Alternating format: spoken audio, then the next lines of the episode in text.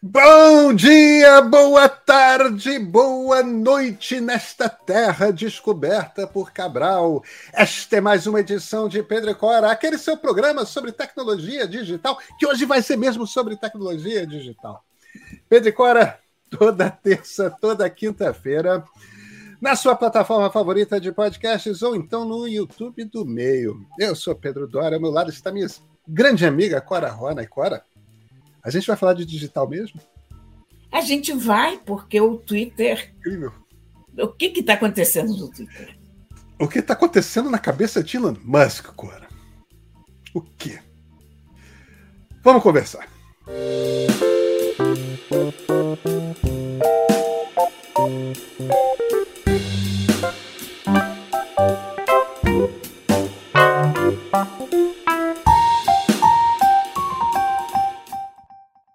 Cora Roney e a saga Elon Musk. O quanto você está acompanhando, Cora? Eu passei o dia inteiro tentando acompanhar. Mas eu vou te dizer uma coisa: isso é tão complicado de acompanhar quanto as manifestações em frente aos quartéis. Ele é completamente caótico, né? Ele é. Ele caótico. me lembra, olha, não foi à toa que eu fiz essa associação, não, porque eu acho que o Elon Musk faz tanto sentido quanto esses bolsonaristas em frente aos quartéis. Zero sentido. Eu, eu achava que ele era mais responsável. O... Mas a forma como ele se comportou hoje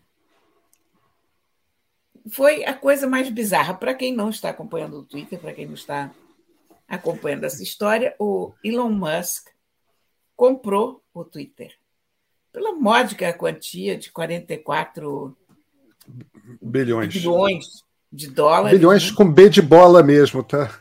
Né? Bilhões, que é uma coisa que a gente não consegue nem conceber o quanto é. E você imagina que alguém que gasta esse dinheiro todo em alguma coisa vai tratar aquilo com certo cuidado. Mas o cara entrou como o proverbial elefante na loja de louça, né? Demitiu a metade dos funcionários pelo e-mail. Agora, não, não, pera, tá... Chatinho, pera, Chatinho. Tem, vamos, vamos qualificar essa demissão. Vamos. Ele entrou e, em tendo entrado como dono do Twitter, a primeira coisa que ele fez foi demitir todo o alto comando da companhia. Ou seja, todas as pessoas que administravam aquela coisa até aquele momento foram demitidas de bate-pronto. O que é uma boa coisa de se fazer, para você ter uma ideia de como a companhia funciona, né? Foram demitidas de bate-pronto, mas tipo, o CEO foi demitido e puseram segurança do lado dele para acompanhá-lo para fora da empresa. Quer dizer, aquela demissão Com caixote de é, com aquela caixa de papelão com as suas coisas. E é, é, verdade que algumas dezenas de milhões de dólares de indenização, porque é CEO, né? Mas, é, enfim. Aí, aí sim que ele foi demitir cinco dias sendo dono da companhia, não tendo mais quem comandava a companhia por perto, ele demitiu aleatoriamente metade das pessoas sem saber quem era importante, quem não era, demitiu departamentos inteiros. Bom, e já começou a contratar gente de volta Exatamente. agora. Porque, desculpa... desculpa, você estava contando. Não, eles, eles, eles se deram conta que mandaram embora pessoas essenciais ao funcionamento da coisa. Uh, os Estados Unidos estão às vésperas de eleição. Então, agora estão correndo atrás dos funcionários demitidos para que voltem para casa. Quer dizer, voltem para a empresa. Esta terça-feira, dia do programa, nós estamos gravando na segunda noite. Esta terça-feira, dia de eleição nos Estados Unidos. Cora, é inacreditável. É inacreditável. Não, e... Tem gente de infraestrutura do tipo. Uma das coisas que eu ouvi de uma pessoa que eu, que eu conheço é o seguinte: olha, se o Twitter cair por alto volume, tem umas pessoas aqui que a gente precisa para botar o Twitter de volta no ar e elas foram demitidas. Tipo, tem gente de infraestrutura que foi demitida, tem gente aqui que sabe Brasil fazer foram coisas. demitidos também. Foi muita gente foi demitida aqui no Brasil. É, é, essa pessoa que eu estou citando não é do Brasil, para ninguém tentar adivinhar quem é a fonte, não. Não é do Brasil. É... É, é, é, absolutamente inacreditável. Não sei se você viu isso. O Elon Musk, há pouco, nesta terça-feira à noite, recomendou a seus seguidores que votem no Partido Republicano. Ah, eu não vi isso. Isso aí me Ele recomendou que os seguidores votem no Partido Republicano. É... Ah, não, desculpa, eu vi, porque ele disse que já que nós temos um executivo democrático, faria sentido. É. Um executivo democrata no sentido do Partido é. Democrata. Exatamente. Então é bom botar. É, é, vamos dificultar a vida do presidente, vamos botar um Congresso republicano. Mas ele, você não pode se queixar dele, porque foi o que ele fez. Ele demitiu a administração toda. Quer dizer, ele gosta de trabalhar no contrapé, ele imagina que isso. É, é, é aquela coisa, né? Você está preocupado se. Aí a questão não é nem se, se a sugestão de voto foi democrata ou republicano. Toda preocupação com a politização das redes sociais, com se as redes sociais têm lado, não tem. Aí o dono, rei, czar absoluto, porque não é mais uma empresa de capital aberto, né? agora é uma empresa que tem um dono só. O, o, rei dono Xar absoluto chega e recomenda a todo mundo que vote no Partido Republicano. Ou seja. Olha, ele, o que ele fez de besteira hoje, só hoje. você, você imagina. Você, vocês que acompanham a gente sabem que eu estava até achando engraçado ele comprar o Twitter Continuo achando, hein? Porque eu adoro um bom enredo. Então, como a minha vida não depende do Twitter, o Twitter não me paga um centavo. Aliás, pelo contrário, o Twitter agora quer cobrar das pessoas a verificação, portanto, ele, ele quer se tornar a única rede que cobra das pessoas que produzem conteúdo. Dizer, e, e, aí é, é um ponto interessante que que, que, que a gente chama atenção, que é o seguinte: aí, para você ter aquele selinho azul, agora qualquer um pode. Quando isso for efetivo, qualquer um vai poder passar a ter o selinho azul. Basta pagar, nos Estados Unidos vão ser 8 dólares por mês, e isso vai ser corrigido por poder de paridade de compra em cada país, ou seja, vai ser mais barato aqui no Brasil, não vai ser 8 dólares. Tudo bem, digamos que seja 8 reais. A gente paga 8 reais e tem o selinho azul, qualquer um. Aí o que, que você ganha? Você vai ver menos propaganda. Ah, você pode pensar, bacana. Os seus tweets vão ter mais relevância, vão aparecer para mais pessoas. Ou seja, você pode, se você quiser desinformar, você pode pagar por isso e você vai ter uma desinformar oficialmente. Que vai desinformar oficialmente. A única ferramenta que era precária, que tinha para você ter certeza da confiabilidade de, da informação, Agora não é mais. Agora é uma coisa de paga para ter o selinho e e pronto, seus tweets aparecem para mais pessoas. Você Olha compra proeminência na rede.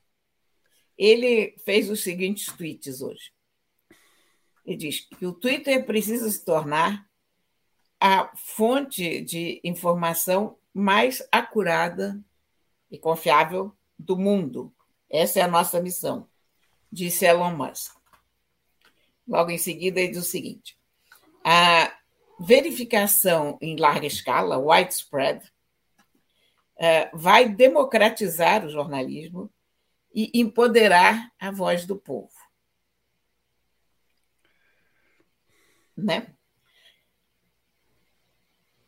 Então, vamos pensar um pouco aqui, porque essa história de democratizar jornalismo por que não democratizar a medicina, né?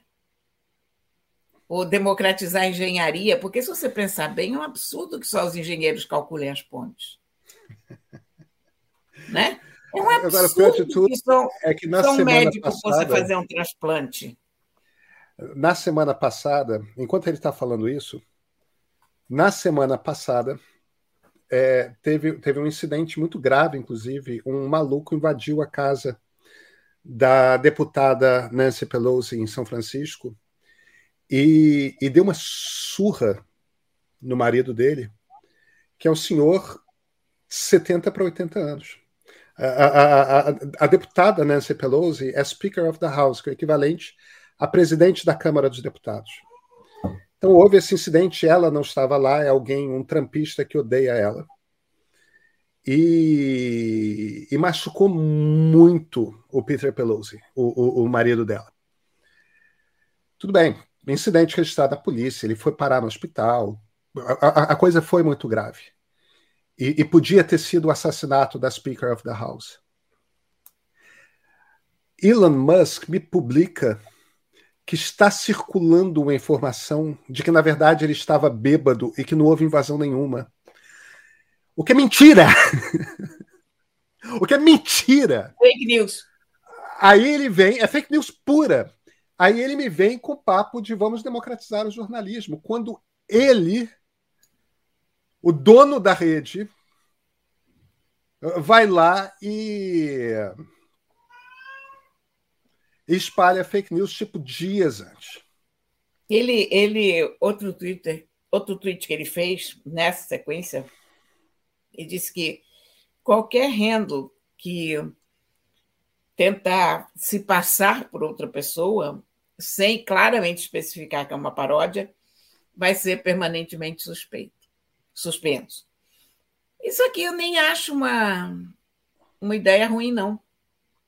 Porque o que tem de gente que acredita as coisas mais bizarras. Então, se você diz que você é a Nancy Pelosi, por exemplo, e você não é a Nancy Pelosi, você tem que ter do lado paródia, humor. Ok. Não Mas é... você viu por que, que isso está acontecendo, né? Porque o pessoal estava se passando por ele.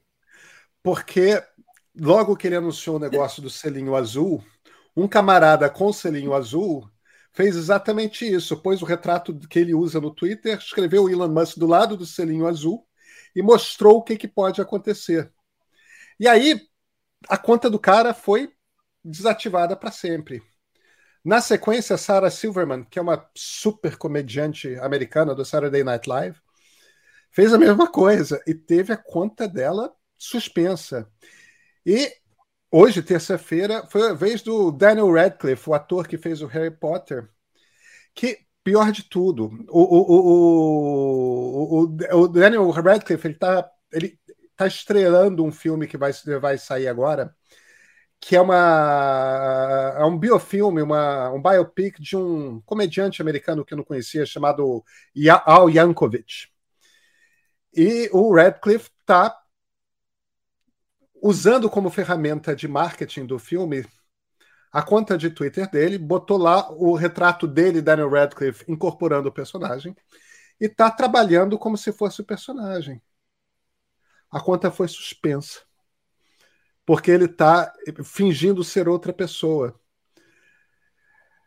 Cara, eles estão perdendo completamente a linha. A, a, a coisa está. É... Não é eles. Aí é que tá, é ele. Porque Desculpa. a sensação. É, você, é claro. você... Isso aqui está me parecendo um episódio de Aperte os Cintos, o piloto sumiu. Parece um filme de gozação, porque as coisas são tão bizarras e ele tem. Por que você espera de uma empresa desse tamanho uma certa impessoalidade? Você não espera o presidente de uma empresa de 44 bilhões de dólares cutucando as pessoas e suspendendo ai, ai. e fazendo provocações. Eu não sei o que vai dar isso. Eu acho que ele está trabalhando para a desmoralização total do Twitter. Tem a coisa dos anunciantes, né? Ele publicou que o Twitter estava perdendo anunciantes por conta de pressão de grupos ativistas. Aí nessa, um mega publicitário, um mega comercial, né? Um cara do lado de compra de publicidade, escreveu um fio no Twitter. O, o Elon, como a gente conversou na reunião da sexta-feira passada, o problema é que nós estamos inseguros. Marcas tipo várias multinacionais. Né? Nós estamos inseguros com as medidas que você tem tomado a respeito da qualidade de informação na plataforma. Nós temos medo de que a plataforma se radicalize. E nossos anunciantes têm um problema que é eles têm medo de que suas marcas comecem a ser conectadas a perfis radicais, tudo mais. Então, enquanto a gente não entender quais são as mudanças que você pretende fazer no Twitter e quais os efeitos dessas mudanças, por cautela, estamos preferindo não anunciar não estamos sendo pressionados por grupos ativistas e tudo mais. O cara foi bloqueado pelo Musk. É impressionante. É.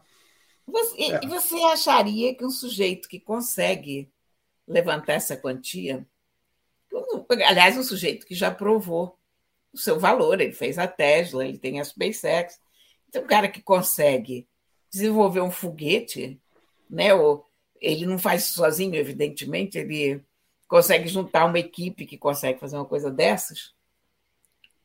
Você imagina que essa pessoa tem um pouco mais de responsabilidade. Mas eu acho que o meu neto, que tem 13 anos, estaria cuidando dessa situação um pouco melhor. Cora, tem uma história maravilhosa. Sabe como é que eles decidiram que programadores demitir? Hum eles chamaram os engenheiros de software da Tesla e fizeram um levantamento. Primeiro, para as pessoas que não, não conhecem bem tecnologia entenderem, boa parte do trabalho de programação em Twitter é, é escrito numa linguagem chamada JavaScript, que é uma linguagem de front-end. E boa parte dos programadores da Tesla são especialistas em machine learning, que é de. É, é, o front-end é aquilo que a gente vê, como que as coisas aparecem na frente da tela. O, o back-end é o, o, o, raciocínio que o computador faz por trás, por assim dizer, explicando muito mal e porcamente. E, e, e, são pessoas que trabalham com coisas sofisticadíssimas de inteligência artificial, tudo mais, tal. Mas o fato é, o programador de uma coisa não entende nada necessariamente da programação da outra coisa. Então, o que eles fizeram foi um levantamento de número de linhas de código que cada programador tinha feito nos últimos tantos tempos. E os que tinham escrito menos linhas de código foram os demitidos que é um critério para programação absolutamente estapafúrdio, porque não faz nenhum sentido. Não. Você não calcula produtividade em número de linhas de código. Pelo contrário, às vezes, é. o, o mau programador um é o que precisa de muitas linhas de código. É. O, o, o, Leo Laporte, que é um, um podcaster de tecnologia, estava contando uma história da Apple das antigas, de do tempo que tinha uma briga e o jovem Steve Jobs foi fazer o Macintosh. E tinha a equipe do Lisa, que é um computador que foi o vovô do Macintosh, que estava indo meio mal, tal. E aí quando o Jobs foi posto para fora do grupo do Lisa, puseram um administrador desses burocratas, e ele fez exatamente isso, ele quis levantar dos programadores quantas linhas de código cada um tinha escrito. E, e o Andy Hertzfeld, que é uma lenda no Vale do Silício. É, é, é, o cara que é considerado quase que o pai da interface gráfica, porque ele escreveu boa parte da estrutura de interface gráfica do Macintosh, que é o primeiro computador com sucesso comercial com interface gráfica e tal. Enfim, estamos evidentemente falando da pré-história, né? É, do Sim. período pré-cambriano, né, Cora? Enfim, o, o Eddie Hertzfeld, que é um gênio, que é no Vale do Silício considerado um gênio, mandou como resposta para o relatório do cara, que todo mundo tinha que preencher o formulário, quantas linhas de código escreveu, o Andy Hertzfeld mandou lá menos duas mil não sei quantas. Porque ele tinha limpado o código de todo mundo. Ele tinha passado os últimos. Eram os computadores com chips muito pequenos. Então, muita linha de código entupia a memória do computador. Quanto mais enxutos os programas fossem, melhor era. Então ele tinha passado os últimos meses tornando os códigos mais enxutos, mais limpos. E a resposta dele era menos 2.600, não sei quantas linhas, porque é o que ele tinha pagado. Que é uma boa piada, uma boa história de programação, mas que mostra o critério estapafúrdio. Por, que, por que, que a gente está falando aqui, estamos rindo estamos nos divertindo tudo mais?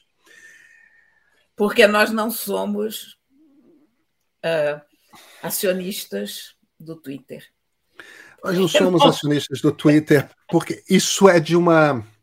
Você entrar numa empresa que você não entende e em cinco dias demitir aleatoriamente por critérios os mais absurdos metade da força de trabalho é é destruir uma empresa.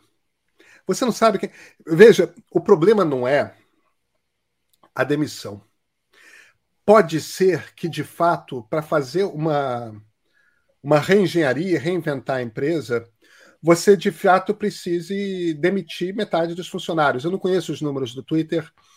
Isso é uma coisa esdrúxula, isso é uma coisa extremamente violenta. Agora, há quem há quem em gestão defenda esse tipo de choque, tá? Demite metade, causa um choque e, reconstrói a partir da destruição. O problema é que para demitir metade, você tem que ter critério, você tem que entender o que, que você está fazendo. E o que o Musk está deixando evidente é que ele não tem a mais vaga ideia do que ele está fazendo.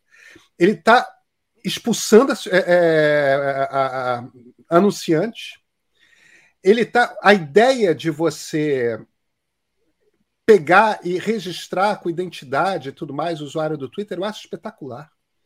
Eu não sou contra a ideia de você ter uma assinatura mensal com algum critério tudo mais. O problema é que as coisas têm que ser bem explicadas, têm que ser bem construídas, tem que. Caramba, essa rede é importante, Cora é a rede na qual tudo quanto é acadêmico, tudo quanto é jornalista, tudo quanto é líder mundial, tudo quanto é político tem suas conversas diariamente em público. Não é em outras redes que acontece, é no Twitter que acontece. Esse cara tá. Você falou de um elefante numa loja de louças, né? É isso. Ele, ele, ele é um bolsonarista diante de um quartel. Ele é um bolsonarista diante de um quartel. A metáfora é melhor. Ele é aquele sujeito, né? Em frente ao caminhão. Com a diferença que ele ainda não desceu do caminhão.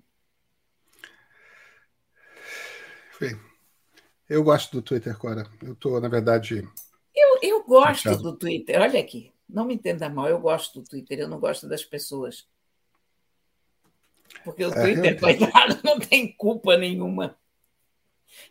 São as pessoas que, que frequentam o Twitter que me, me deixam perturbada. Mas, não, falando sério, eu não vejo também como nenhuma tragédia. Eu acho que o Twitter foi uma grande rede. Eu já já tô, já tô até começando a pensar no Twitter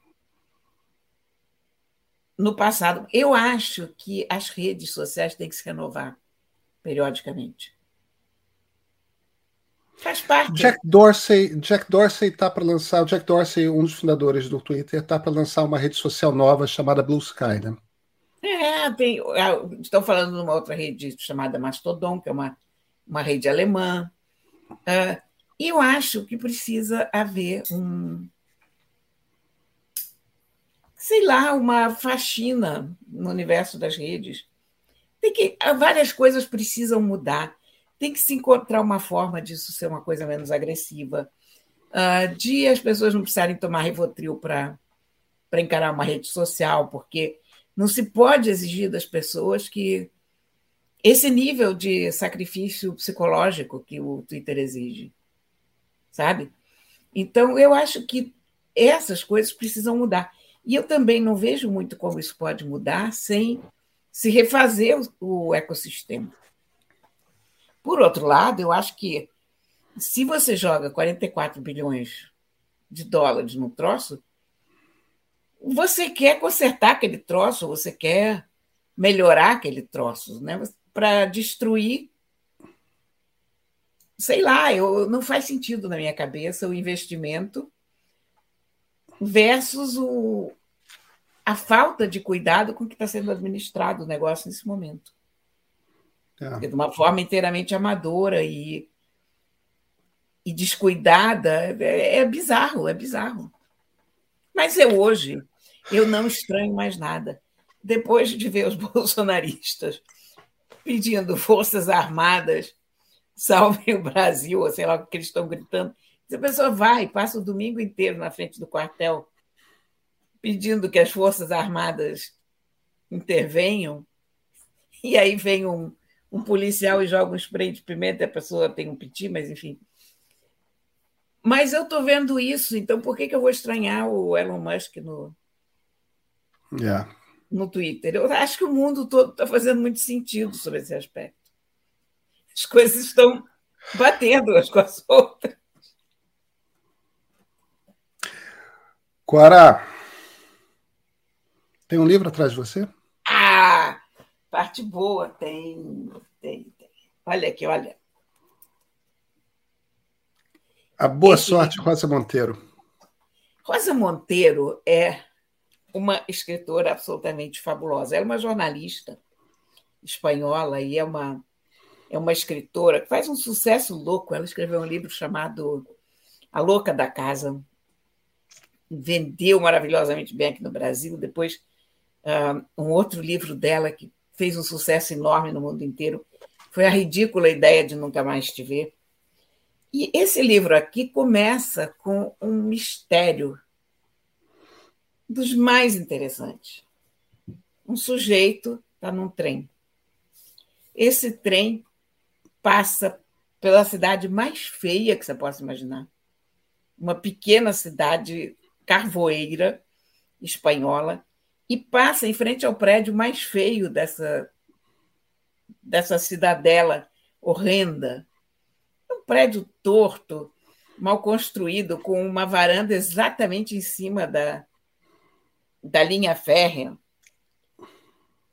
Esse sujeito desce do trem e compra aquele apartamento. E se muda para aquele apartamento. E o mais esquisito é que esse sujeito, a gente vai descobrir, é um arquiteto extraordinário, um homem muito bem sucedido, que estava indo fazer uma palestra, inclusive.